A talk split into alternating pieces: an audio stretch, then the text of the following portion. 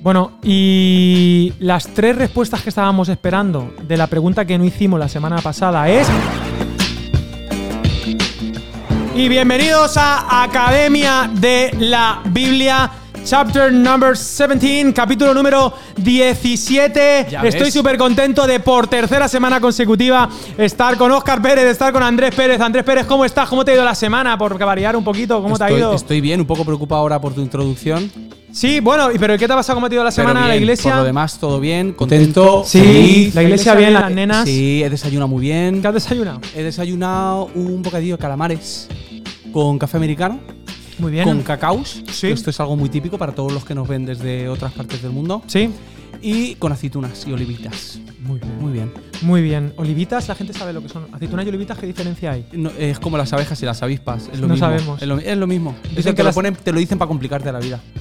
sí, porque la- la- las avispas dicen que son las malas y las abejas las buenas. No sé por qué, siempre mi madre me ha, me ha dicho eso siempre. Bueno, eso es como que decían que danzar es bueno y bailar es malo, es pecado. Y entonces decían, no, porque la Biblia dice que has cambiado mi lamento en baile. ¡Oh! po, ya, po. pero en el original. Exacto. Oscar, ¿qué tal? Tercera semana consecutiva. ¿Qué le iba a decir? Eh, ¿Qué? Ale, Pues mis amigos imaginarios, Oscar y tú, que sois amigos imaginarios y estáis aquí los dos. Ale, y yo ya sé que estoy escucha. malito cada vez más. escucha, ahí no hay nadie. Ahí, Ah, en sí. esa silla no hay nadie. Ya, que no hay nadie aquí ni aquí. Claro, no hay nadie porque estoy, No, aquí soy sí hay fruto de mi, de mi Aquí, imaginación. De momento yo soy alguien. Ahí en esa silla no hay nadie. Pero la cámara entiendo que le estará está enfocando y todo. Puede ser que la cámara esté enfocando, pero está, lo que está enfocando la cámara es la deficiencia que está sufriendo ahora mismo. Eh, o sea, ahí ahora mismo no, no hay nadie. No pasa la mano así. A ver si se va a molestar, que la otra vez con el día de golpe. Pasa la mano así y verás que hay nadie. Ahí no hay nadie. O sea, tú me quieres confirmar que no hay. Guille, espérate. Guille, aquí no hay, no hay nadie aquí. En pantalla tampoco sale, Ale. Sea, Vale, yo creo que llama a Gerald, llama a Gerald y que nos traiga Vale, la vale. No, pero es que la gente. No, ¿sabes qué pasa? Que la gente se cree que es broma. No, pero una cosa, una cosa. La gente se cree que. O sea, está- como estábamos con los capítulos anteriores con la bromita de que yo alucino y tal. Lo que vamos a hacer es. Bueno, me voy a. ¿Has desayunado? Sí, sí, he desayunado normal y me, to- o sea, y me tomo el paracetamol. Pero lo que vamos a hacer es. O sea, seguro que no hay nadie. Ahí no hay nadie. Siéntate y verás que no hay nadie. Vale, bueno, hacemos una cosa. Yo eh, me siento y volvemos a empezar como si nada. Y. Y claro, la cosa era que la gente. Pero te ves bien para empezar. ¿Grabamos sí, sí, podcast hoy es que o lo gente- dejamos para dentro de un rato? La gente todavía se cree que es broma. O sea, que lo digo medio en broma porque es como parte de mi terapia decir que es broma. Ja, ja, ja, Alex, Alex. es tu manera cosas. de, de Sí, es mi digerir. terapia de, o sea, de como aceptarme a mí mismo mi problemática. ¿Ves cómo no hay No nadie? hay nadie, sí, no hay nadie. Pero tiene razón. ¿Volvemos a empezar? pero vamos a arrancar otra vez y yo hago como si nada, volvemos a empezar y, y ponemos la música, todo igual y ya está. Te traigo una valeriana. No, no estoy bien. Yo si tengo la Biblia cerca ya no, ya no, Ya no hay problema. ya no pasa nada. Ya no, ya a lo mejor así. Venga, va, No hay problema. Eh, y, Empezamos. sentido, y con sentido del humor se puede vencer todo. ¿Sabes lo que te quiero decir o no? Ahora Vale, veremos. Pues venga. Eh, bueno, y la. Empiezo, ¿eh? Empiezo. Y ya voy a empezar, ¿eh? Venga. La. Espera, voy a hacer como que. Las respuestas, las tres respuestas a la pregunta inexistente de la semana pasada es.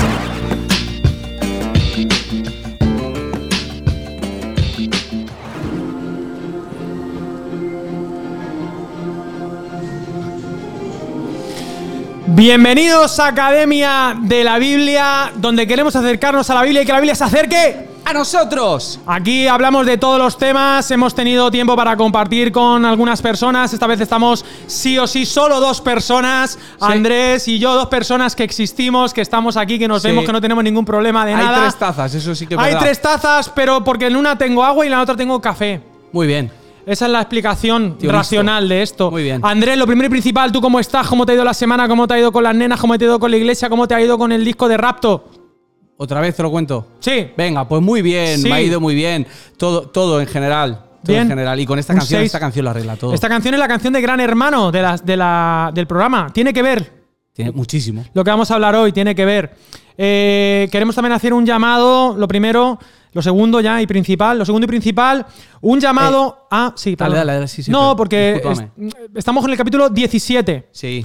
Vale, vamos a hacer 20 capítulos, Andrés. Y ya llega el veranito, ya llega el calor, no tenemos instalado el aire todavía en los estudios de Academia de la Biblia, porque aquí hay muchos aquí. metros cuadrados. Hace calor. Aquí hay muchos metros, aquí hay que poner un aire, pero de momento vamos a llegar al capítulo 20 y estoy contento con la recepción. Estamos casi, Mucho. casi, estamos en 9000 Muy bien. seguidores en el canal de YouTube Academia de la Biblia.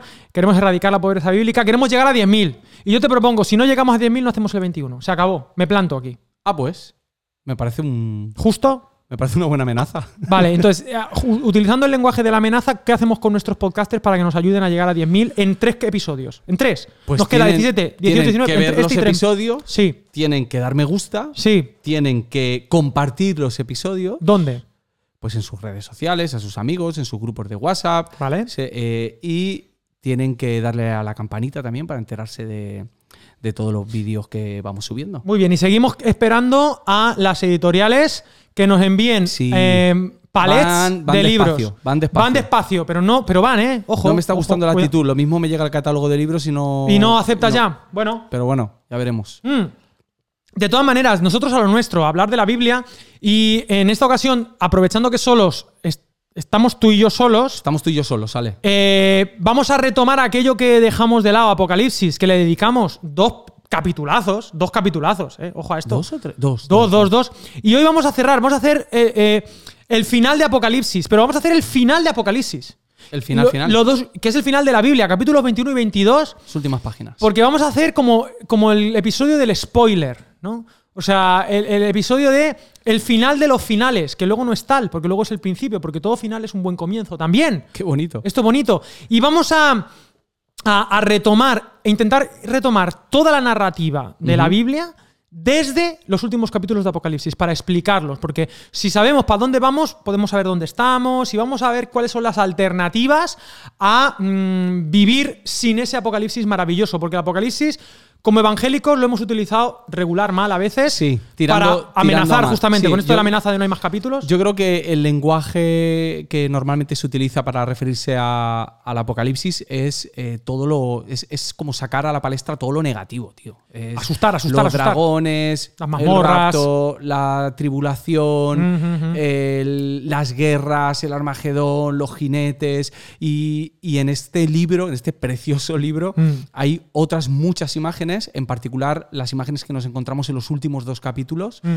que creo que son un mucho mejor spoiler, sin duda. Exacto, ¿no? Y ver, ver un horizonte de posibilidades precioso, o sea, apelar a nuestra imaginación para soñar con un futuro mejor o quizá transformado sería la Sí. palabra, porque nos quedamos con, eh, o sea, por hacerte así a, a salto de mata, después de las iglesias, capítulos hasta el 4 y tal, el capítulo 3, el 4, la adoración celestial, el Sí. 5, el rollo y el cordero, y entonces se desatan los sellos, se desata la historia, y a partir de ahí empieza el mare magnum, o sea, aquello que si los sellos, que si los 144.000, todo esto es mu- mucha simbología, hemos hablado Mucho, un poco sí. de lo que significa, las, siete trompetas, seis trompetas, cuando se pronuncia la séptima, que si los testigos, cosas muy complicadas, la mujer y el dragón, que le persigue el dragón, o sea, fíjate qué- qué- qué- Sí.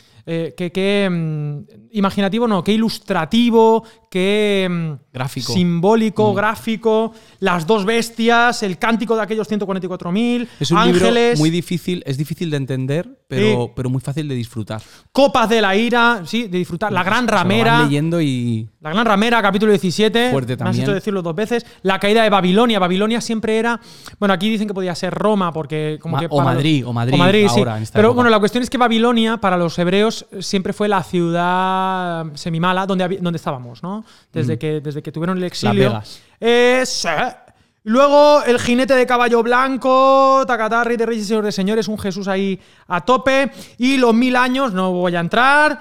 Y el juicio entre el gran trono blanco, o sea, un juicio, un lugar de justicia. O sea, es verdad que hay mucha movida, hay guerra en el sentido más profundo de la palabra. Tened en cuenta que este libro se está escribiendo en una situación de persecución, Sí. que no es un libro, lo dijimos en el capítulo anterior de Apocalipsis, cuando no estaba Oscar, como hoy, que no está. que tampoco está. Em, que hablábamos de que era un libro no tanto para convencer a nadie, sino para dar esperanza al creyente, para darle ese impulso, esa esperanza Sí. futura. Es un libro de esperanza futura, de eh, cuidado, eh, no este presente que tenéis aquí, hay una realidad detrás, tras Sí, bambalinas, ya- velada, apocalipsis el- que se revela. Ya saben el, el resultado del partido, pero todavía están jugando el partido. Exacto, juega, sigue, no tires la toalla. Es para animar a la gente, no para asustar.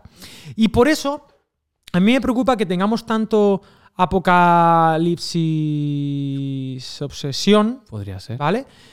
Apocalipsis Fobia también tienen otros. También tienen otros. Pero que se nos olviden los dos últimos capítulos, que son el Apocalipsis del Apocalipsis. Sí, sí. El fin del fin, que son los capítulos 21 y 22, que son como, bueno, todo este caos termina en esta, en esta imagen final. Entonces vi un cielo nuevo y una tierra nueva, porque el primer cielo y la primera tierra habían pasado y el mar ya no existía más. Este Mm. versículo significa no solo, pues eso, cielos nuevos, porque es primera, primera a la frente, eh, el reino de Dios no va a ser allí. Este planeta, según la narrativa bíblica, no va a ser destruido, o sea, no va a ser un poco eh, Armagedón. ¿Has visto la pelea Armagedón? Buenísima. Sí, claro.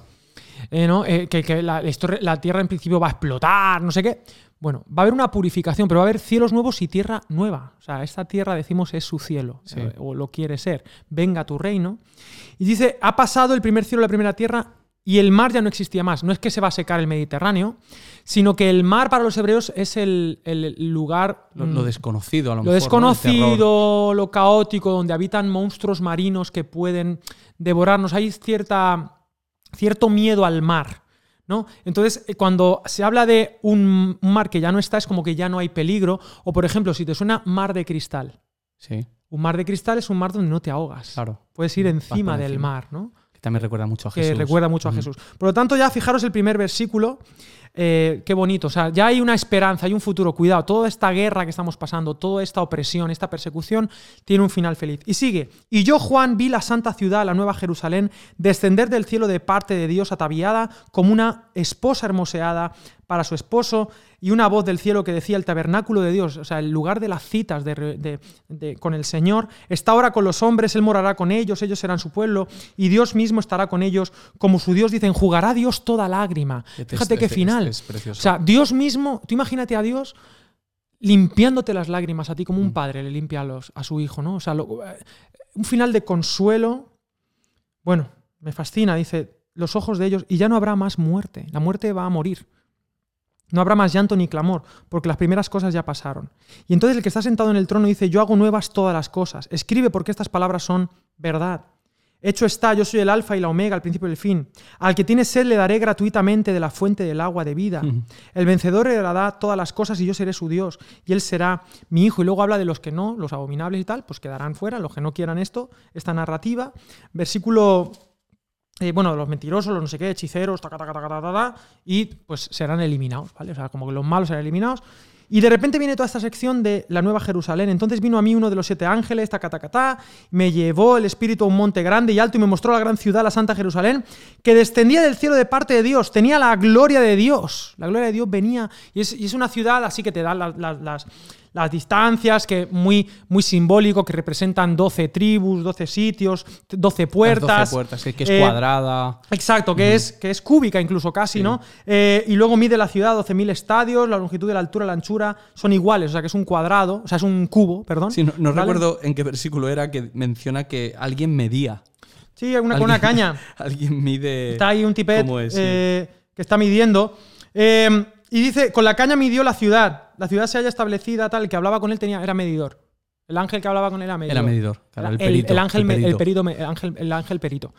Y entonces mide tal, y midió su muro, y luego por los materiales también te, te menciona, si no recuerdo mal, 12 piedras preciosas, Sí. jaspe, zafiro, amatista, no sé qué. Todo muy evocador, muy gráfico, como veníamos diciendo. Pero es la ciudad que viene, no es donde nos vamos a un sitio, sino que viene, el, venga tu reino, ¿no? Representada en esta nueva ciudad, en este nuevo topos, que esta palabra es la palabrita del día. Topos, siempre hay una palabrita del día. Y mola. Y mola, topos, eh, que es Esta en particular lugar, lugar, espacio, de donde viene topografía, ¿no? Eh, El topo. el topo. sí, Supongo que vendrá de ahí. Sí, donde viene eh, topograma, o sea, Topollillo. sí, exacto. En fin, de donde va- vamos a ver palabras como utopía, Sí. Topos, todo viene de ahí. Y fíjate algún detalle. En ella no vi templo, versículo 22, porque el Señor Dios Todopoderoso es su templo y el Cordero. La ciudad no tiene necesidad de sol ni de luna que brille en ella, porque la gloria de Dios la ilumina y el Cordero es su lumbrera. Las naciones que hayan sido salvas andarán en su luz de ella, y los reyes de la tierra traerán su gloria y su honor a ella. Sus puertas nunca serán cerradas de día, pues allí no habrá noche, Sí. no hay lugar peligroso. No entrará en ella ninguna cosa impura o que haga abominación y mentira, sino solamente los que están inscritos en el libro de la vida del Cordero. Y dice, y después me mostró un río limpio de agua de vida, resplandeciente como cristal, que fluía del trono de Dios y del Cordero. En medio de la calle de la ciudad, a uno y a otro lado del río, estaba el árbol de la vida. Ojo. Aparición estelar. ¿Desde cuándo no aparece este árbol de la vida? ¿Desde cuándo no tenemos acceso? Desde el principio de la Génesis. Solo están en los primeros capítulos y en Génesis 3 no podemos acceder. Pero aquí vuelve el árbol. Estamos en el mismo topos Al que principio, en Génesis. al principio era un jardín. Ahora es una ciudad jardín, está Sí. jardina, ¿vale? Muy bonita. Sostenible, me gusta decir. Que produce 12 frutos, dando cada mes su fruto, y las hojas del árbol eran para la sanidad de las naciones. Aquí lo hablamos, para fármaco Sí. de las naciones, para sanar a la gente. Y no habrá más maldición, el trono de Dios y el cordero están en ellas, sus siervos los servirán. Allí no habrá más noche, no tiene necesidad de luz, de lámpara, porque la luz del sol, porque Dios es el Señor, los iluminará y reinarán por los siglos de los siglos. Y hasta aquí. Y luego vamos al epílogo. Fíjate que. Hemos que- leído mucho, pero es que bonito. diferente, Qué diferente. Pero es que brilla, tío. Es que esto es. exacto. Yo quiero esto. Exacto. Pero preferimos acomodarnos a, a las partes más destructivas, amenazantes, o casi, casi, casi se utiliza como un arma terrorista, ¿sabes? El, el apocalipsis. Es como miedo. vengo a para meterte miedo. Y aquí estamos hablando de jardines, de fuentes de agua, De piedras preciosas, de La- mucha luz. De la gracia como, como concepto central de esa comunidad nueva, que de esa me- cultura. Me parece una locura. El- el- esta semana, eh, bueno, la semana pasada estuvimos hablando acerca de los sesgos de, de confirmación. Y, y esta Muy semana. sonado, muy sonado en la red. La gente le ha Sí. gustado. Le ha Y esta, semana estaba eh, viendo que, hablando de sesgos, eh, tenemos como un sesgo a la negatividad también. Es decir, el Mm. ser humano tiene la tendencia, en este caso, a fijarse en las cosas negativas. Eh, en el tema de relaciones. Para nosotros nos es mucho más fácil recordar los problemas que hemos tenido, los traumas que Mm, hemos vivido, mm, mm, que las cosas buenas. Y con la palabra nos pasa algo muy parecido.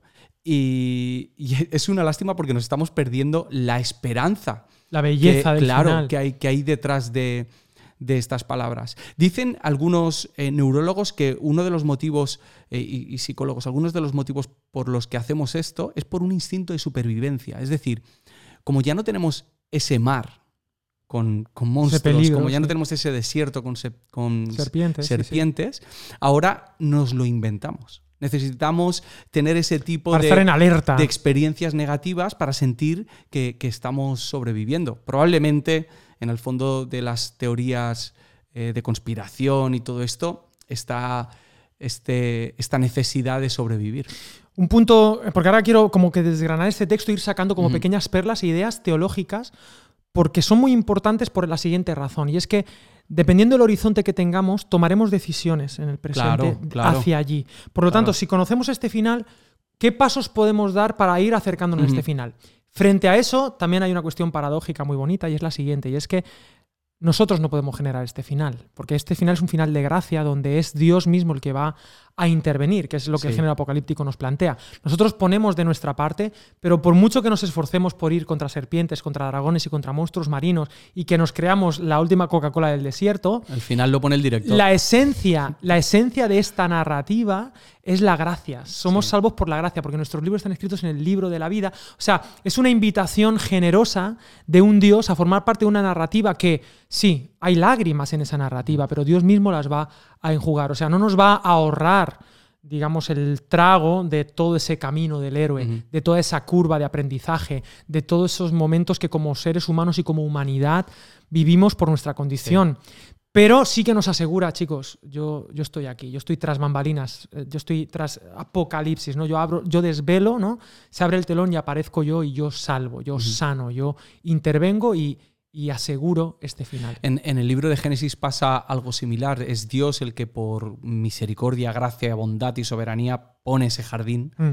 para nosotros, pero a la vez nos hace administradores de ese jardín. O sea, al final siempre hay algo que Dios regala, pero hay una respuesta del ser humano. En este caso, Dios nos está regalando ese apocalipsis de, de gloria y de bendición, pero también hay una respuesta de nuestra parte al saber que ese es el final. Primer concepto que aparece, Andrés, el concepto de, de que no nos vamos a ninguna parte.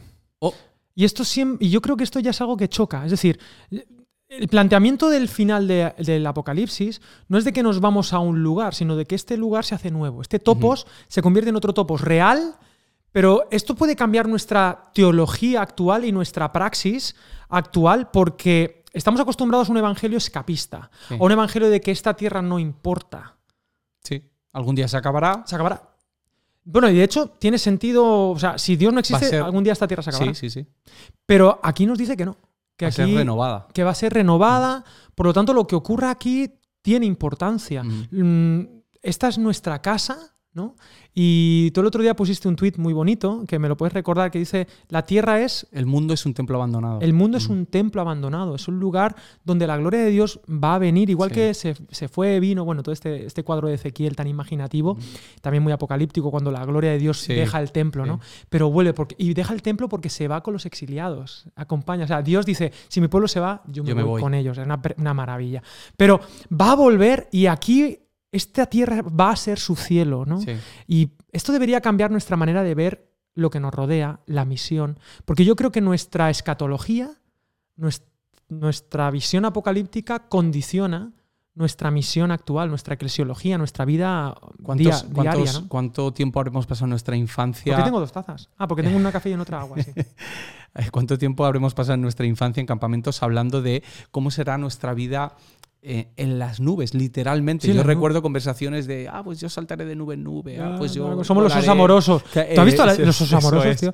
Que ahora lo miro y Eso digo, es. uy, señor, que tenían como tiraban luz, ¿no? Había un color que era corazón. Yo, no me, yo de los osos amorosos nunca me he Yo fiado. tampoco. Nunca me he fiado. Tío, que va por ahí con un sol así gigante Sí. aquí. Me fío más de los pitufos que de los osos amorosos. El otro día vi la peli de los pitufos, la ¿Y qué peli. tal? Me gustó mucho. Eh, No está mal. No está- o sea, tiene, Sí. tiene, tiene cositas buenas. O sea, no, no es Ciudadano Kane. No, vamos a ver. no es sí. Ciudadano No Kane. es Ciudadano Kane, no es tampoco un Sí. La Guerra de los Mundos. No, no, pero No. oye, pero está bien. No, obviamente, tiene Sí. mensaje, tiene mensaje bonito, podéis verlo. Porque cada pitufo eh, eh, es como una personalidad o un tal, y bueno, hay mucha enseñanza. Y mucha cristología, porque se muere la chiquita, eh, la pitufina. Ah, no me acordaba. La pitufina deja su vida tal, y, resucita. Los pitufos. Que, no, lo que te iba a decir es que eh, fíjate lo importante que es esto.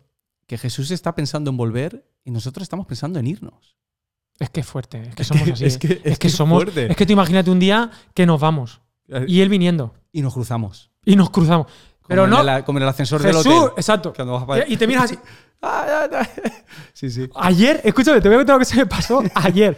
Ayer volviendo de la iglesia, de una movida, del local, en, uno- en un semáforo se me cruza, se me pone delante un- una furgoneta grande, negra, de estas de, como si fuera el El equipo, equipo A, y al lado un coche era un, o sea, un rollo deportivo, y de repente veo que el deportivo se baja. Ojo. Y empieza a gritarle al de la furgoneta. Digo, madre mía, se va a liar. Yo, yo justo atrás.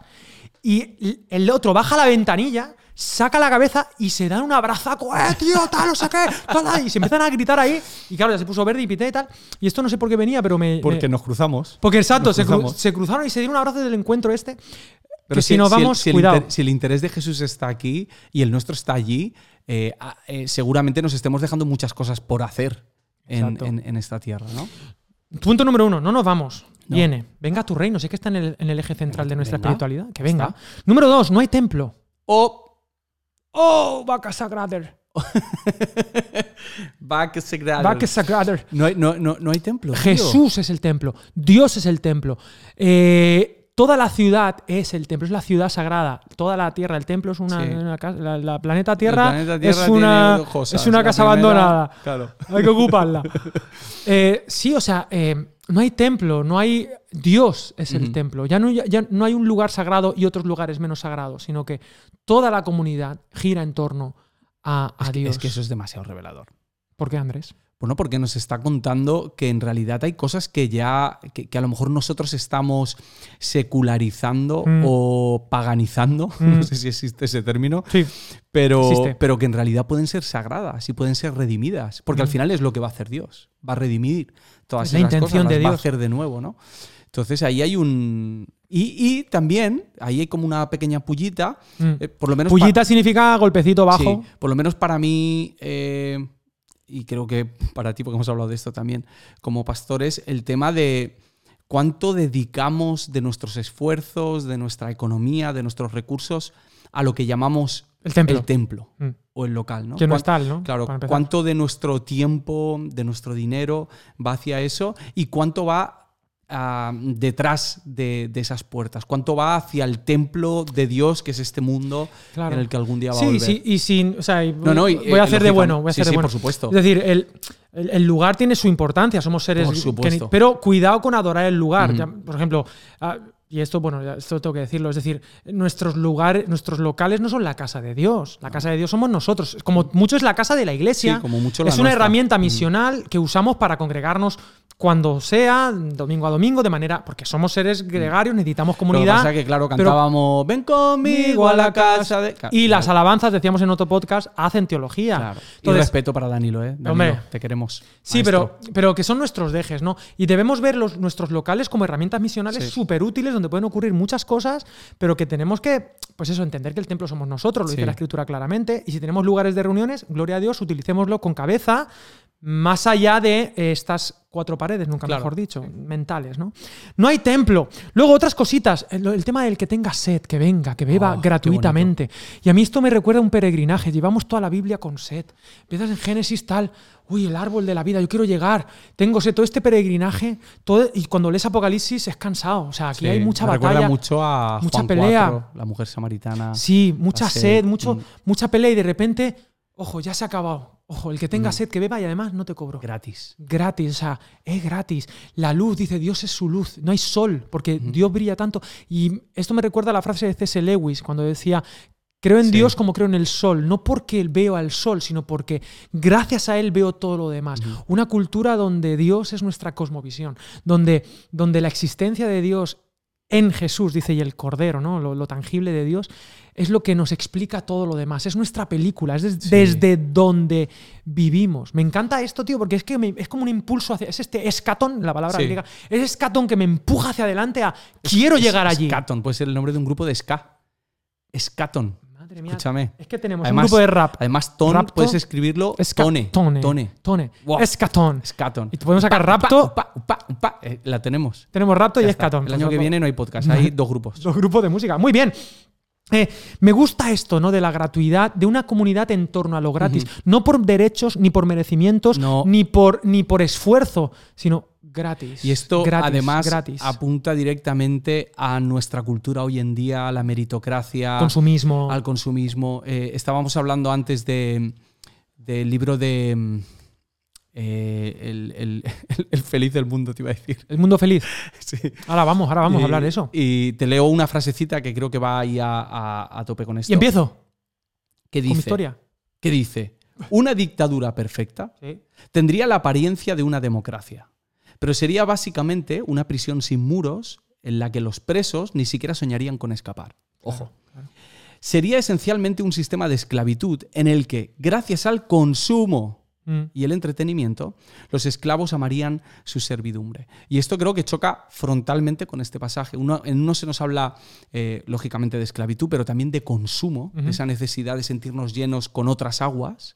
Y en este pasaje se nos habla de que el, el agua que puede satisfacer realmente es gratis y está disponible para todos. Eh, acabas de mencionar el libro de Aldous Huxley, Un mundo feliz, que claro, esta frase es una frase que hoy en día dices, claro, está funcionando, esto es así. Oye, Claro, o sea, sí, sí, sí. Esto lo habrá escrito este hombre hace cinco años, seis años, siete años, pues casi, lo escribió en 1932. Ojo. antes de la Segunda Guerra Mundial. En 1962, un tipo que ya las veía venir eh, en este sentido de, bueno, cuidado, cuidado, porque una cosa es una utopía, utopía que es un lugar que no existe pero nos gustaría. Tomás Sí. Moro, por aquí tengo un libro. Ah, aquí.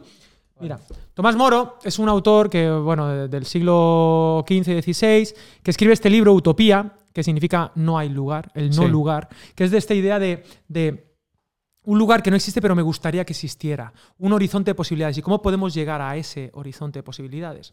La historia, el problema es que ha demostrado que a veces cuando uno quiere generar una, una utopía, suele convertirse en un infierno. Un intento utópico suele convertirse en algo que destruye. Y hay en la historia muchísimos, muchísimos ejemplos. Y este libro de Un Mundo Feliz de Aldous Huxley, creo que lo he pronunciado bien, plantea un mundo eh, fantástico donde hay varias clases sociales que ya, o sea, se- eso es una, una probeta, un bebé. Están programados para. Nacen, y nacen, eh, creo que son cuatro tipos de personas, lo leí en mi adolescencia. Sí. Los alfa, los beta, los gamma y los epsilon. Los alfa son los más inteligentes y más altos. Y luego van ahí, tacata, cada uno en sus funciones. Los más científicos Y luego dan, los que les dan más o menos oxígeno. No, tienen como unas drogas también. Bueno, sí, Ah, vale, a la hora en- de formarles sí, en los bebés, Para sí. que sean. Que sean más bajitos, más tal. otra. El protagonista es un tipo que es un alfa más, es un crack, pero es bajito. Ha salido Ah, No- regular. y no entonces se siente como crack. no se encaja y tal. Y entonces además son, es un mundo feliz. Supuestamente no hay guerra, está todo bien, además tiene una droga que se llama Soma, el Soma. Como el rapero. mm, sí, que le dan una droga para que vivan felices todo el tiempo y además llega un punto donde ellos ya dejan de existir voluntariamente durante una edad, cuando tienen X años, se mueren y además, por ejemplo, están prohibidos los matrimonios porque todo es libre, la Sí, sexualidad, y enseñan a los niños de pequeñitos a, a- a- a jugar con lo erótico. O sea, tú imagínate, Sí, claro, sí. el tipo Les lleva hasta el final. Les prohíbe la, la lectura, Sí, la exacto. naturaleza. Exacto. Entonces, bueno, es, es una especie de lugar utópico, pero que en realidad es una cárcel, Sí, sí, ¿no? Y, ahí es donde esta frase de Aldous Huxley. Y es muy bonito porque esta novela es una novela. Es decir, eh, no le hubiéramos hecho caso si él hubiera escrito una, Un ensayo. un ensayo. Pero ¿por qué hablamos de, de esto y de un mundo feliz y es tan evocador? Pues que es una novela. Porque eh, decía Tolkien ¿no? que se salta ¿no? nuestra lógica y apela a nuestra imaginación, apela a nuestra narrativa, porque todos vivimos en una peli, todo el mundo vivimos Sí. en esa peli, en esa narrativa, en ese camino, llámalo como quieras. ¿Qué es Apocalipsis? Volviendo, hola, estamos en la Academia Sí. de la Biblia. No deja de ser ese momento evocador que apela a nuestra imaginación, porque tú lees esto, y esto es real, sí, pero yo lo voy a tener que crear y generar en mi mente, en mi horizonte de posibilidades. Y es hacia allí hacia donde tengo que ir para no generar otras, otras historias que, que- pueden muchas, llevarnos a, claro. a- a- a utopías. Utopías. Ujú. ¿eh? Taca, taca, taca. Entonces, eh, bueno, eh, aquí me habla también de un momento justo en estos años. La teología, tú has mencionado antes, la teología vive mucho a veces de la nostalgia. Y cuéntame un poquito de esto, de la totalmente. nostalgia y tal. ¿Y, y qué tiene, qué- con qué choca Apocalipsis? Que- creo que. eh, bueno, es que eh, hablábamos antes. Hay un tráiler que he visto de una película. Mm, de- del- Sale ahora. De Lobezno. Sí, Yo le llamo Lobezno. Creo que Sí. en casa le llaman Lobezno. lo ves, no, sí. Y. Wolverine. Wolverine. Y una de las cosas que decían en el tráiler es que eh, volvemos a la nostalgia Mm, cuando no tenemos esperanza. O sea, Eso dice la peli. Sí, o sea, no, no, no te. no, mm, ¿Para qué quieres seguir hacia ¿Pero qué tiene que ver eso O con la teología? Claro, entonces yo, yo creo que. Bueno, ha dado la casualidad que muchas de las la personas casualidad. que he conocido en mi vida, Mm. eh, gente creyente, las personas que son más nostálgicas, eh, las personas que añoran cómo era la iglesia antes, cómo era la alabanza antes, cómo se predicaba Mm, antes, cómo se antes- evangelizaba antes, Antes sí que. cuál era el ambiente que había antes en nuestras Antes sí o sea, que todo. había, claro. Eh, son personas que a la vez que son nostálgicos tienen una teología de la escatología y del futuro y del fin de, los tiempos muy pesimista son personas que se han olvidado del capítulo 21 y 22 y que se han quedado con toda la narrativa y todo el vocabulario más mitad, oscuro ¿no? De- o más violento de- del libro de Apocalipsis. Mm. Y, y creo que por eso es necesario pintar, eh, o sea, recobrar una pintura de la esperanza y volver a poner esas imágenes delante. Porque la nostalgia puede ser un síntoma de que, de que no queremos, o sea, esto suena muy fuerte, de que no queremos que Jesús vuelva. Es decir, porque no nos parece que la venida de Jesús lo- lo pueda más- ser mejor que lo que nosotros ya hemos vivido con Jesús. Y es- esto es un problemón. Frente a eso, un teólogo que nos va a causar muchos problemas se llama Jürgen Moltmann. Él escribe un libro, que lo tienes ahí, lo tienes ahí. ¿De quién es ese libro? ¿De dónde la sacas el libro? Jürgen Mollmann. Esto, Jorge, para los esto amigos. lo hemos cogido de la biblioteca. De la biblioteca. Esto lo hemos cogido de la Lo biblioteca. hemos robado.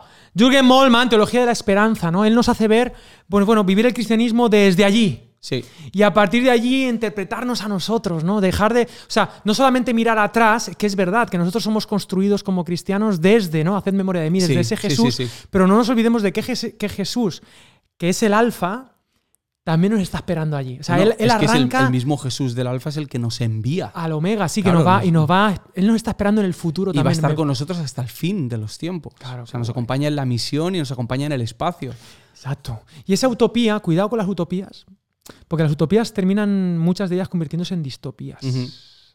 En distopías. Y hay mucho, en el siglo XX ha habido mucho de esto, ha habido como mucha intención de hacer distopías, es decir, de futuros posibles que son peligrosos. Y muchas pelis son distopías. Distopías es eh, topos, ¿no? Lugares que no me gustaría. Distopia, que no me parece que no tal, pero mm, el cine está lleno de eso. No sé si tienes algún ejemplo aquí o te voy mencionando, porque te puedo mencionar una retaíla Bueno, de uno, uno distopías. de los más conocidos puede ser Blade Runner. Blade Runner, muy bien. Pero, pero hay otras películas. Además, normalmente coinciden, en muchas ocasiones coinciden la distopía Sí. y la utopía. Sí. Es decir, lo que para unos personajes en la película es una utopía, Bueno. Para otros es un desastre y es el apocalipsis, eh, Claro. el, el término eh, negativo ¿no? y Mira, por, por ser por ser súper clasicón, Matrix es una distopia. Sí, ¿sí? totalmente. Eh, Terminator, eh, en un sentido, las últimas, es una distopia. Eh, Incluso los juegos del hambre, Los Juegos del Hambre es una distopia. ¿Qué más? Es una distopia. Mad Max. Mad Max es una distopia posapocalíptica. Eh, muchas, muchas. Todo lo que es. todo lo que tenga que ver con este futuro. Bueno, Alita hablábamos, ¿no? Sí, Alita.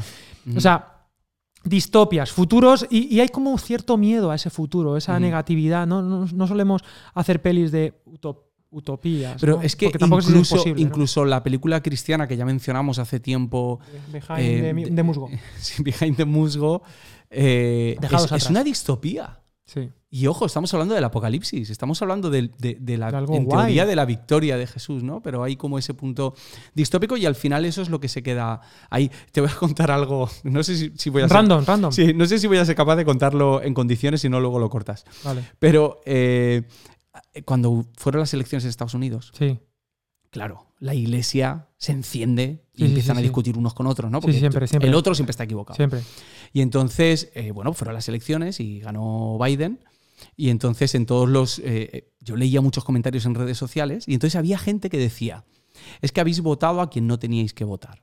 Eh, no me voy a meter en ese tema. Sí. Habéis Sí, votado a quien no teníais que votar. Teníais que haber votado a- al otro partido. Eh, pero bueno, eso quiere decir que Cristo viene pronto, y, pero sonaba a Cristo va a venir pronto porque habéis votado a quien no tenéis que votar.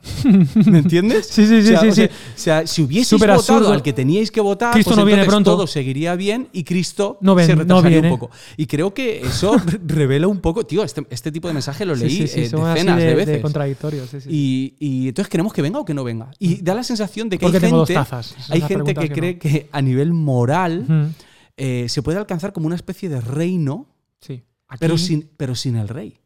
Ostras, qué peligroso es. ¿Sabes? O sustituyendo el rey. Eso es una distopia. Pensando que la política o los salvadores políticos o las ideologías son las que pueden eh, traer ese reino. Hablábamos de la nostalgia otra vez, ¿no? Y cómo queremos aquellos maravillosos años. Gran serie también. Sí, Eh, hay, una, hay un autor que se llama Ortega y Gasset. Bueno, son dos. Son dos. ¿no? Sí. Sí, esta gente que tiene problemas que se cree uno que son dos. Bueno, no Ortega voy a- Pérez y Gasset Pérez. Exactamente. Ortega y Gasset, él tiene un libro muy bonito, y aquí estamos en España, así que permíteme, se llama La España invertebrada. Y él planteaba lo siguiente, que para mí tiene ciertos paralelismos con la Iglesia y con el Apocalipsis. En España tú sabes que tenemos pues, bastantes, eh, no problemáticas, pero son realidades, ¿no? Realidades de- identitarias y, y son bonitas y tienen su lugar y no voy a entrar. Y yo como valenciano me doy el lujo de... de, de- Claro de sí. despotricar porque somos valencianos. Claro son que sí. valencianos. Pero la cuestión es que eh, eh, siempre se busca la unidad de España en el pasado, ¿no? Y hay peleas eh, Ajá. fratricidas de no es que España comenzó en el siglo XX antes de Cristo. No, comenzó aquí. No, comenzó en el siglo I, no, la Hispania. No, no, no, siglo? XV. Claro. Siglo XV, no, en realidad España fue el siglo XIX, no, España todavía no existe. O sea, cada uno tiene sus tal. Y Ortega y Gasset, muy sabio, dice, bueno, podemos pelearnos con el pasado, pero en realidad España comenzó como un proyecto de futuro que coincidió en realidad como ente político más o menos, esto hay que estudiar historia y tal, entonces, bueno, no es mi campo, pero más o menos, eh, como proyecto futuro. Es decir, pues cuando Colón va a América, eh, España Claro. está siendo caballo ganador. Para bien o para mal, está siendo, bueno, vamos a ser todos esta, este conjunto de gente que somos el que, los que vamos para aquí, los que vamos para allá, Sí. los que movemos el mercado, el tal. Y entonces, Hay como, un proyecto. hay un proyecto de futuro, hay, una, hay un horizonte de posibilidades de esta España que, que- que- significa tierra de conejos, tío. Con ese nombre, ¿qué, qué, qué- qué- horizonte de futuro vas a dar llamándote Hispania, tío? Son los romanos. Los romanos. Que yo, yo quiero hacer. o No sea, la jugaron. que yo, yo entiendo a nuestros amigos y hermanos. Normal que no tengamos himno. Nuestros hermanos latinoamericanos, yo les entiendo, pero es que estos españoles vinieron, nos quitaron tal. Digo, sí, sí, pero nosotros también estamos dolitos con los romanos. Porque ellos Claro. vinieron y nos impusieron su lengua, el latín ese, que nosotros aquí Los hablábamos romanos, nuestras tío. cositas, nuestro celta, nuestro rollo, ¿sabes? Escucha, y Los los romanos, íberos. y los romanos Y nos trajeron sus nos acueductos. trajeron el COVID del año pasado también te digo. Ojo con los romanos y, el no partido aquel habla. del Valencia. Claro que sí. Entonces, yo entiendo a mis amigos latinoamericanos y perdón como español porque es que no tenemos otra. Me rasgo la o sea, lo que sea, pero es que los- la culpa fueron los romanos que vinieron aquí a, a traernos nuestra, su cultura, su idioma, su latín, sus acueductos y sus cosas. ¿Quién les ha llamado? de que ¿Quién les ha llamado? su filosofía y sus movidas. Y luego nosotros, por, por, por aquel de la venganza es mía, vamos para allá. O sea, no Claro. vamos a tiramos Vamos más para para allá, a ver si hay otro, otro italiano y llegamos a. ¿Te imaginas el- eh, la frase tierra de conejos en el himno de España? Es por eso no, no tenemos letra en nuestro himno. Pero bueno, Ortega y Gasset, no me, no me distraigas, Sí, tío. tío. Eh, Oscar, calla. Exacto. Ah, no, ese eres tú el que tiene que hacer eso, ¿no? Pero no está, ¿no? No, no está, no está. Vale. Era una broma, te estaba haciendo una broma. Vale, vale. Entonces, eh, entonces lo que te quiero decir de Ortega y Gasset, que es una persona solo, no son dos, es una. Eh, Ortega y Gasset lo que dice es no, es un proyecto de futuro. Y resulta que cuando España ya entra en crisis a tope, que perdimos Cuba en 1898, quiero recordar, tengo muchas erratas, yo cometo muchos fallos en fechas, Pero pero las bueno, fechas se permite. se ya España es como que ya mm, no somos naide. Entonces España empieza a desmembrarse, porque ya no es proyecto de futuro, ya no hay ilusión. Y entonces entramos al siglo XX con una España reventadita, con vieja gloria, una España nostálgica, tío. Sí. Y no. Y a veces veo que la iglesia es un poco así, que queremos buscar la unidad, sí, en Cristo, pero no solamente en el Cristo de, de aquella vez, porque ahora, sino, sino que la unidad también está esperándole, esperándonos Claro. mañana, tío, mañana, en el futuro, en ese, en ese horizonte. Allí seremos por nariz- Siempre hacemos la broma, que no vamos a mencionar, pero estos teólogos que decimos, como nos vean, se van a sorprender. Claro. Cuando nos vean en el reino de Dios van a decir, ¿Este caza aquí? este caza aquí. Pero es que allí también hay unidad, ¿no? Y que seamos uno en el proyecto de futuro. Yo por eso creo que la unidad de la iglesia, en el sentido más bonito y sano, pasa por, por comprender la misión, por comprender el futuro Sí. juntos, no tanto la nostalgia. ¿Algo que me quieras decir de esto? Bonito. No, básicamente que, que- que importante es eh, saber cuál es el horizonte que, que tenemos. Y, y- y eso puede cambiar radicalmente el rumbo de, de nuestras comunidades y de, nuestro, y de nuestra praxis. Exacto. Y cuidado, ¿no? Que la iglesia también a veces, por querer tener esa utopía, ha generado distopías. Total. En la, la historia nos ha hablado de, de muchas distopías por lo que has comentado, ¿no? El reino sin el rey es peligrosísimo. Y me gustaría contarte la historia, si me dejas, de Eric el Indio. Eric el Indio. ¿Tú conoces a Eric el Indio? Tiene nombre de, de freestyler. De freestyler. Batalla de Pues los no. Gallos. Eric el Indio es un tipo que nació en la India, eh, pero durante el gobierno del Imperio Británico. Eh, Eric el Indio, yo le llamo así porque es indio de la India. ¿Y por qué se llama Eric? Y Eric, se llamaba Eric, sí. eh, Qué buen apodo. Arthur de segundo, si quieres. Eric Arthur. Eric Arthur. Sí, los padres tampoco. Eric Arthur. Eric Arthur, bueno. Pero el tipo, bueno, periodista y demás, y fue alguien que peleó mucho durante su vida. Peleó muchísimo, muchísimo, muchísimo. Eh, primero contra el Imperio Británico, un poco, un poco gandiniano, gandiniano. Eh, no he puesto nada de aquí. Creemos en la genialidad de Dios. Como no he puesto Está nada. bien, o sea, está bien. y te- quería pulsar. Y eh, periodista. Vale. eh, en su momento, más adelante, pues luchó contra. Luchó, o sea, habló contra los nazis por un lado, contra Stalin por otro. O sea, Ah, a todas las claro batallas. sí. Pero es que te digo más. Llegó a venir aquí en buena. España. a España llegó en buena fecha. Llegó para la guerra civil. Ah, pues le pilló justo. Le pilló, dijo que Le pilló entrando. y peleó, tío. Y estuvo aquí peleando, eh, por, eh, en, en- de hecho, en Cataluña, ¿no? En el, en el bando republicano y tal. Estaba peleando y tal.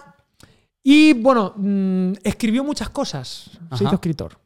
¿Conocido? ¡Oh! Conocidísimo. Lo que pasa es que él, él tenía un seudónimo que te va a sonar enseguida. Porque Eric el Indio dijo: No me gusta, Eric Arthur. Que no sé nada comercial. No creo que Eric venda Arthur. mucho. Ya estaba Arthur Conan Doyle. Ah, Entonces ya está pillado Arthur, Eric. Mm, no. Dice: Me gusta George. De apellido muy bien. Orwell. O George Orwell. era Eric el Indio. Eric el Indio. Se llamaba sí, Eric señor. Arthur. Sí, Eric señor. Arthur era George Orwell y él escribe varias obras conocidas, dos sobre todo, que os sonarán. La primera y la segunda. La primera es Rebelión en la Granja. Hoy. ¿Vale? No sé, por el orden. Rebelión en la Granja, que es esta historia para niños. Creo que lo tenemos por aquí. Eh, sí, ahí lo tengo, Rebelión en la Granja, míralo. Esto también, Rebelión en la Granja. Eh, es un librito para niños que cuenta la historia de unos animalitos que se rebelan Claro que sí. pero de lo que está hablando es de sistemas totalitarios. Eh, los cerdos eh, quieren mover y rebelarse contra el granjero y tal, pero la historia termina con los cerdos queriendo ponerse en dos patas, volviendo a ser ellos los, los amos y señores. Somos todos iguales, pero algunos más iguales que otros. Es un poco esta idea, ¿no? Como Luis Figo. Eh, exactamente. Entonces, qué bonito que utilizando esta metáfora, ¿no? Estas ideas con animales, sí. está planteándonos de. está haciendo una crítica social muy fuerte. No hay que olvidar que Apocalipsis es también algo así. Es una crítica social muy fuerte contra los poderosos. Totalmente. Y frente a eso nos plantea la alternativa. Y luego el otro libro, que es igual de serio y que es el de 1984, mi- de George Orwell. Ahí lo tenemos, la típica portada, que de ahí viene la música que hemos puesto antes de Gran Hermano, porque aquí el que plantea es el Gran Hermano te vigila, ¿no? Gran Hermano está pendiente tuyo. Y es en paralelo con eh, el libro de Un Mundo, Un Mundo Feliz, pero aquí es otro tipo de totalitarismo. Aquí está en el año 1984 hacia el futuro, o sea, porque yo nací en ese año. Yo soy del 84, buena, buena, 3 de buena camada. del 84. Pero esto es del 49. O sea, lo escribió entre el 47 y el 48 y el 49 sale el libro. O sea, que estamos hablando de hace- Ujú. y futuro. Y en este libro hay guerras, aparentemente. Hay como dos o tres grandes países en todo el mundo, continentes, que tienen una guerra pero que nunca acaba, continua. ¿Por qué? Para estar en un estado de guerra continua, porque eso favorece Claro. a los diferentes tal. Y eh, al contrario de un mundo feliz, aquí sí hay cierta opresión y mucho control. Mucho control y hay mucho, pues eso. Y hay, y hay, por ejemplo, donde aparece lo del neolenguaje. Hay cada ministerio. El Ministerio de la Verdad se dedica Ah, a decir cierto. mentiras. El. Ministerio de la Belleza a enfear. Y entonces van reduciendo cada vez más el lenguaje para tener menos riqueza, menos palabras, para así que la gente piense menos. O sea, está. Interesante, tío. Sí, pero esto es del año 49, Yo- yo, primo. eh, yo me lo leí, pero no recuerdo prácticamente nada. Me lo leí en el instituto. Mm. Sea, obligado. Yo también me lo leí y por un examen que tuve y tal. Y a mí ese libro fueron, fue un libro, tío, que, que me dejó con mal sabor de boca. Porque las últimas 100 páginas son una tortura al protagonista para que él cambie de parecer. Es decir, porque dice, nosotros no hacemos mártires. Esto Ah, es no una ma- matan. No, no hacemos porque, claro, si hago un mártir, hago una causa. Claro. Entonces yo lo que hago es convencerte. Entonces lo que hace es que se traicionen el protagonista y la protagonista, se traicionen el uno al otro, ya no crean en ese amor que se tenían supuestamente, y el sistema por encima del individuo. Y acaban ellos convirtiéndose, vuelven, o sea, se reinsertan reventados, ¿no? George Orwell, 1984. Me parece eh, que esto que, que- ¿cómo lo relaciono con Apocalipsis? Bueno, para mí Apocalipsis es una rebelión frente a esto. Es una, Sí. es una rebelión frente a, a- a que el sistema pueda con nosotros. Aquí hay una declaración de lo humano. Mí- o sea, me, me gusta esto, ¿no? De, de que, de que el ser humano, en su esencia, está la gratuidad. La antropología del ser humano es que desde que nacemos somos, o sea, es un regalo. La vida es un regalo y finalmente se demostrará que es, que es un regalo. Y, en fin, eh, no sé, dime alguna te- te cosita una de- pregunta. Sí, sí. ¿Cuáles crees que son los horizontes que persigue eh, nuestra época? ¿Cuáles crees que son esos apocalipsis que, que están buscando? Para mí, hoy en día, la sociedad de bienestar va por ahí. La utopía, que puede convertirse en distopía, según, por ejemplo, Nuval, Noah Harari, Sí. Eh, tiene que ver con el bienestar llevado a las últimas consecuencias, o sea. Ujú. Eh, perdón, Up no, eh, es de Pixar, pero ah, el del robot. Sí, ay, La película del robot. que muy bonita. Sí, sí, que la primera hora no hay nada y la ¿Cómo se segunda. nos olvida el nombre se- de la bueno, película? ya vendrá. Pero bueno, la película del robot este, que se van a una nave y donde están todos súper gordos. Wally, Wally, Wall-E. exacto. Wally, Wally, esa. Pues esa al final nos habla de esa distopía, utopía donde nadie, todo lo hacen los demás, ¿no? Es la sociedad de bienestar donde yo tengo el derecho a absolutamente todo. A comer, a dormir, a vivir, a satisfacer, a estar. Y hoy en día vamos hacia allá y hay cierta trampita en esto porque además nos estamos deshumanizando. Ya no Total. hay.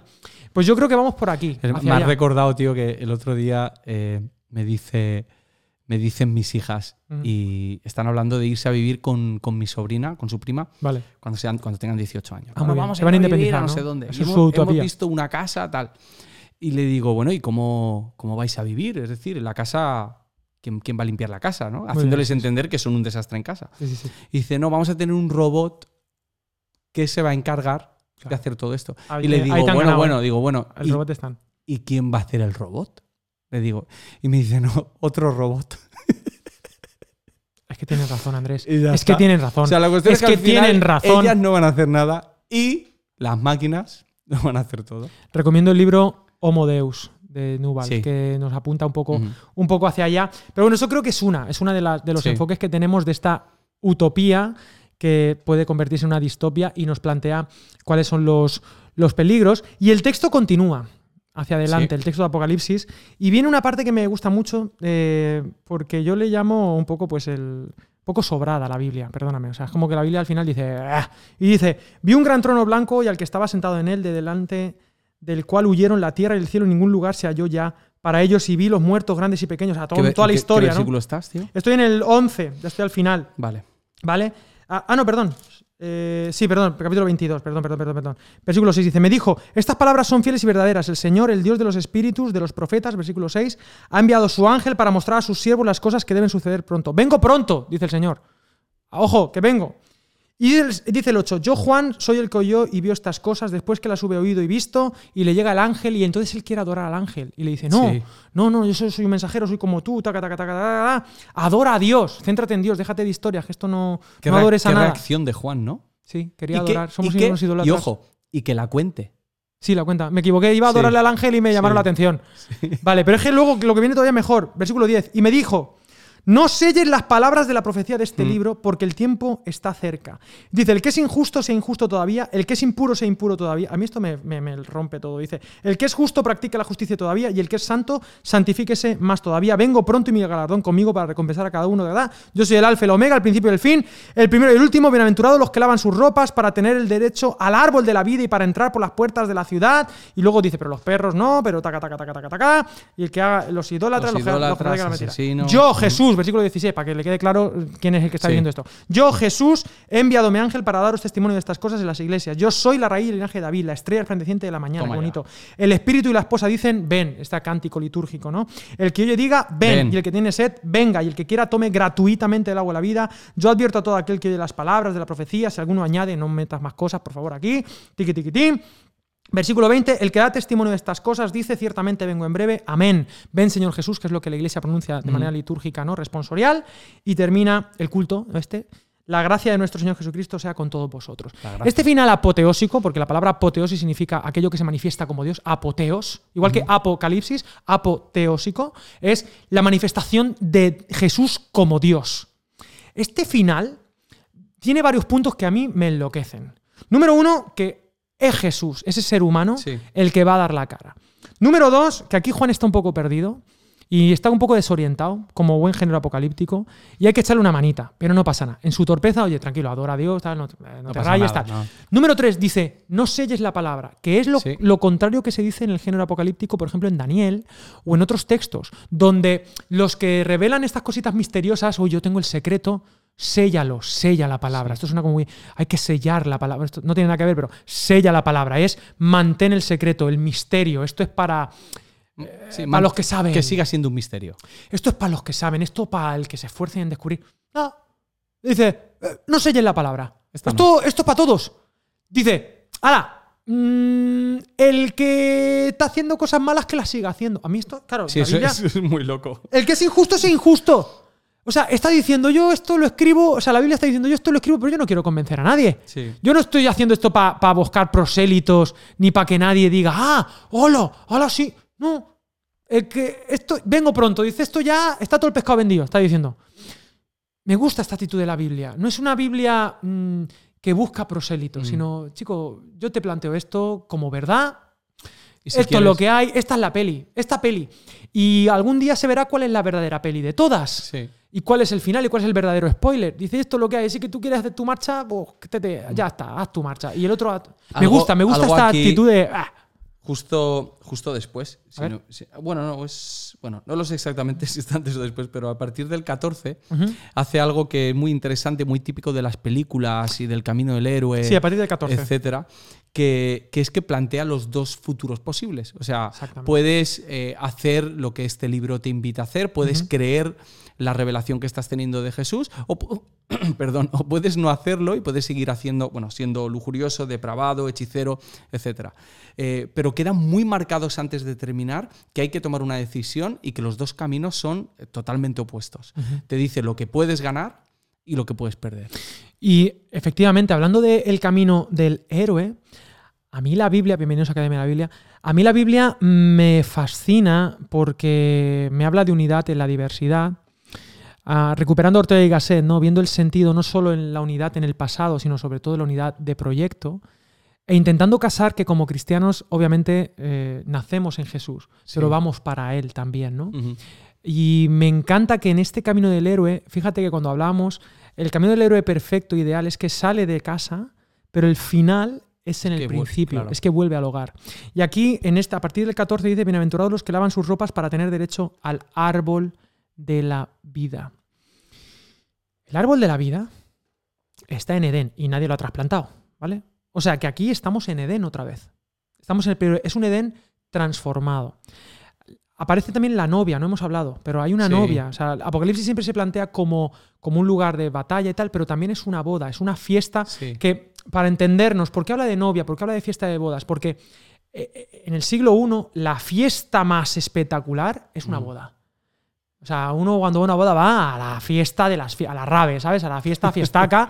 es boda que duraban días y aquello era siempre exceso, ¿no? Y el primer milagro de Jesús en Caná de Galilea, eh, convirtiendo el agua en vino con esas tinajas de la purificación. O sea, es la fiesta por, por, por, por excelencia, ¿no? La boda. Y Apocalipsis nos está planteando esto: es, son, va a ser la fiesta por excelencia, una novia transformada en el topos donde está el árbol de la vida, que es Edén, pero es un Edén también transformado, un Edén que es una ciudad, es un Edén donde cabemos todos, es un Edén donde allí estábamos desnudos, fíjate qué jugada.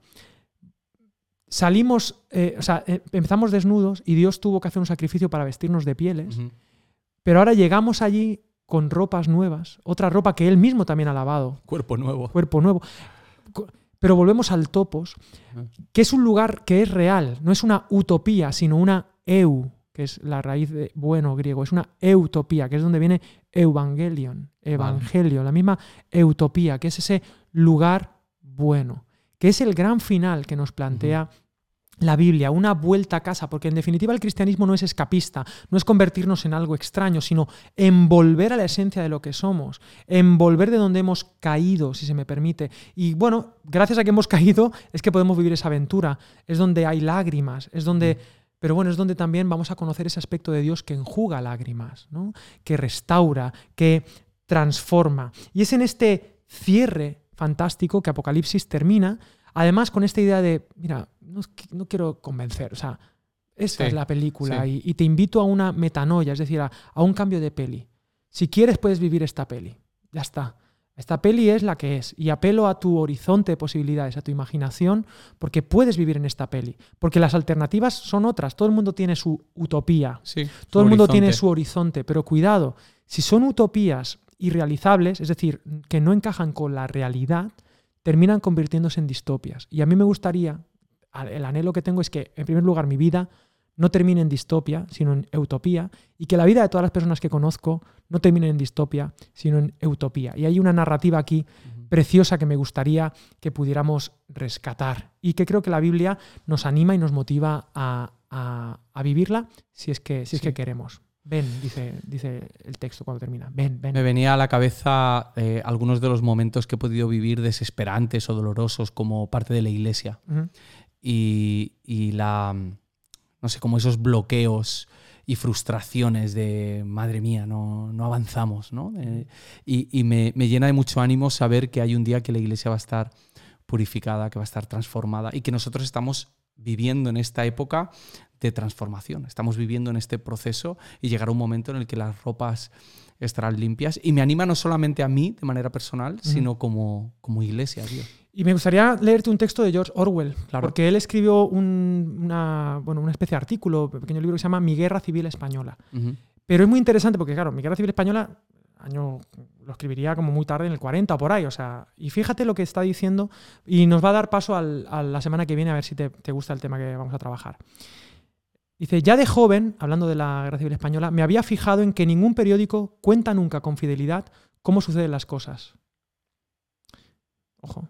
Pero en España, ole, siempre a la vanguardia, vi por primera vez noticias de prensa que no tenían ninguna relación con los hechos. Siempre la vanguardia. Sí, Qué juego de si- palabras. Ni siquiera la relación. Sí, sí, sí, qué, qué oxímoron. Ni siquiera la relación que se presupone en una mentira corriente. Es decir, en el mundo de la posverdad que estamos hoy, esto no es de nuevo, esto tiene ya más de esto tiene 100 años. Mínimo. Y dice lo que mira lo que dice Eric, el indio. En realidad vi que la historia se estaba escribiendo no desde el punto de vista de lo que había ocurrido, sino desde el punto de vista de lo que tenía que haber ocurrido según las distintas líneas de partido, según las Qué distintas bueno. ideologías. Es decir, nos plantean verdades, nos plantean eh, topos, lugares, de espacios, ¿no? dependiendo de las líneas. Estas cosas me parecen aterradoras porque me hacen creer que incluso la idea de verdad objetiva está desapareciendo del mundo. Este tiene un profeta. Porque efectivamente Totalmente. lo que estaba desapareciendo Jolín. era la idea objetiva de verdad. Bueno. A fin de cuentas, es muy probable que estas mentiras, o en cualquier caso otras equivalentes, pasen a la historia. ¿Cómo se escribirá la historia, en este caso, de la Guerra Civil Española? Sin embargo, es evidente que se escribirá una historia, la que sea, y cuando hayan muerto los que recuerden la guerra, se aceptará universalmente. Así que, a todos los efectos prácticos, la mentira se habrá convertido en verdad. O sea, pase lo que pase, la, mentira, se habrá convertido en verdad. El objetivo tácito de esta argumentación es un mundo de pesadilla en el que el jefe o la camarilla gobernante o el que ostenta el poder controla no solo el futuro, sino también el pasado. Si el jefe dice de tal o cual acontecimiento que no ha sucedido, pues no ha sucedido. Si dice que 2 y 2 son 5, 2 y 2 serán 5. Esta perspectiva me asusta mucho más que las bombas y después de las experiencias de los últimos años no es una conjetura hecha a tontas y a locas. O sea, se arriesga, Sí. pero mm, 80 años después hemos comprobado que vivimos en un mundo de posverdad donde la mentira es, o sea, donde la verdad es la mentira que más se repite, ¿no? A, a veces.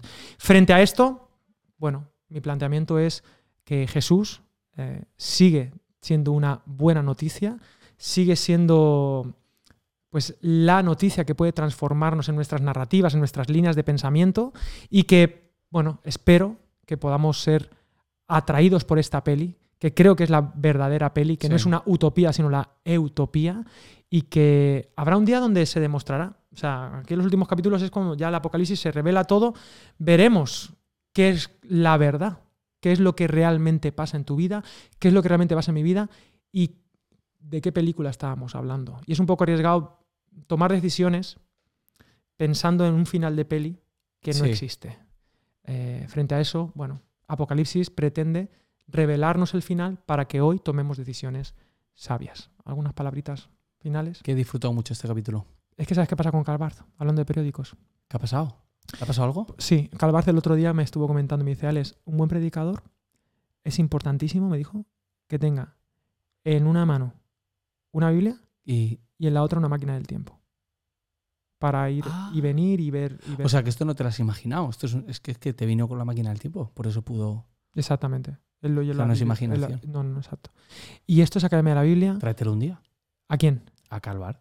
Puedo. Pues, si quieres, Pues hazlo. si quieres puedes.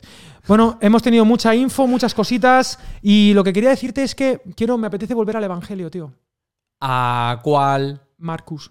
Oh, Miller. Vamos a Marcus la semana que viene. Semana Vale. que viene, Evangelio de Marcos va a ser muy guay, porque claro, ¿cómo hacemos creíble este mensaje? Tantos periódicos que hay, tanta verdad, habrá Pues que... vamos a la verdad. Vam- Vamos a ver, vamos a ver si es verdad, vamos a ver si es verdad. Que Dios os bendiga. Oscar, muchas gracias por estar aquí, espero que hayas disfrutado de, de todo. Y estoy de broma. Ah, Estoy de broma. bueno. Y nos vemos a. Ponme la música de Big Brother. sí. Recordad, pregunta de examen. Voy a hacer la pregunta de examen. Eh, fe de ratas. Me equivoqué la otra vez. No sé si puedes ponerme fe de ratas. Pregunta Ah, de examen. claro, me estás pidiendo todo a la vez. Sí, ponlo, ponlo. Pregunta de examen. Pregunta. ¿Le hago la pregunta o primero fe de Venga, ratas? haz, la pregunta y voy buscando. la Pregunta de examen. ¿Qué día hemos dicho en la otra vez que venía el Señor? A. Un martes. B. Ni Jesús lo sabía. C. Jesús lo sabe, pero no lo quiere decir. Y dice que no lo sabía para no decirlo. Muy interesante. Dependiendo de, la, dependiendo de la cristología y la teología propia que Muy- tengas, dirás una, dirás una otra. Fe de ratas, me equivoqué. Dije que Moisés eh, le habían sujetado el palito durante la batalla, Josué y Caleb. Y no, ellos estaban peleando y en realidad les sujetó Mois- eh, Aarón Aarón. y Ur, ¿vale?